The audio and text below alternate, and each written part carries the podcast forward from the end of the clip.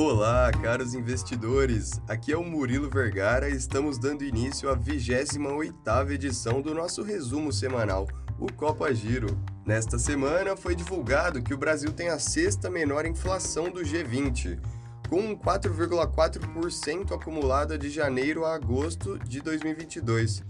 Uma média menor que a de grandes potências como os Estados Unidos e até a União Europeia. Olá, caros investidores! Aqui é o Murilo Vergara e estamos dando início à 28ª edição do nosso resumo semanal, o Copa Giro. E tem boas notícias para os motoristas. O preço médio da gasolina ficou abaixo de R$ 5,00 pela primeira vez desde o início do ano passado.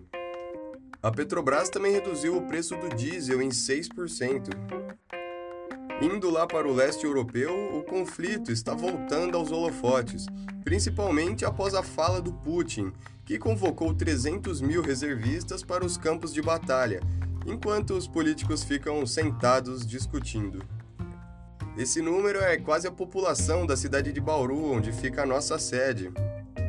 E ainda o chefe russo fez uma ameaça nuclear ao Ocidente, finalizando com a frase: Isso não é um blefe. Agora, com certeza, o assunto da semana foi a decisão da taxa de juros, tanto aqui no Brasil quanto nos Estados Unidos, a famosa super quarta. Por aqui, o Copom optou pela manutenção, ou seja, manter a taxa Selic em 13,75%, interrompendo um ciclo de 12 altas consecutivas e mostrando um possível fim deste ciclo.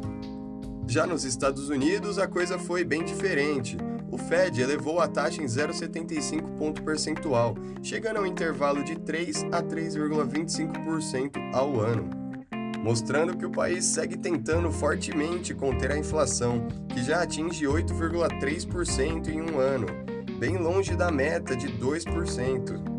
Vale citar que ambas as decisões foram dentro das previsões do mercado.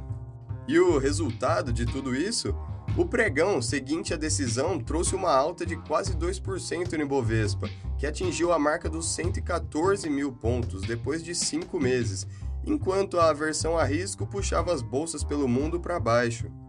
Aproveitando o assunto, vamos ver como as bolsas se comportaram nesta semana. O Ibovespa chegou a subir perto de incríveis 5%, mas acabou fechando a semana com uma alta leve de 2%.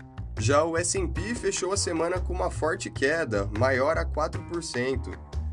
Já a Eurostock 50 acompanhou a queda com cerca de 2%, juntamente ao CSI 300. E pudemos observar as bolsas pelo mundo sendo influenciadas negativamente pela decisão de alta de juros nos Estados Unidos, fora o risco global de uma recessão. Já o Brasil, que fez sua lição de casa, entre aspas, e começou o ciclo de alta de juros bem antes, se encontra em uma situação bem mais tranquila. E com isso, vamos encerrando mais um episódio. Muito obrigado pela sua atenção e até a sexta que vem.